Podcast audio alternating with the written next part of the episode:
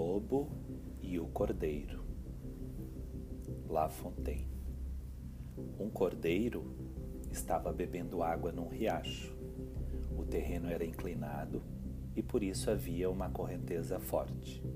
Quando ele levantou a cabeça, avistou um lobo também bebendo água. Como é que você tem a coragem de sujar a água que eu bebo, disse o lobo, que estava alguns dias sem comer e procurava algum animal apetitoso para matar a fome. Senhor, respondeu o cordeiro, não precisa ficar com raiva, porque eu não estou sujando nada.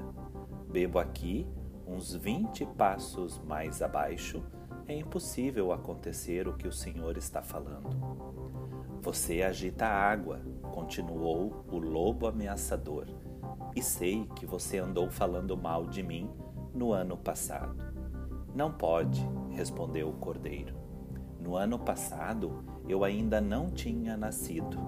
O lobo pensou um pouco e disse: Se não foi você, foi seu irmão, o que dá no mesmo.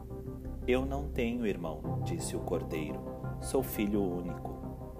Alguém que você conhece, algum outro cordeiro, um pastor ou um dos cães que cuidam do rebanho e é preciso que eu me vingue.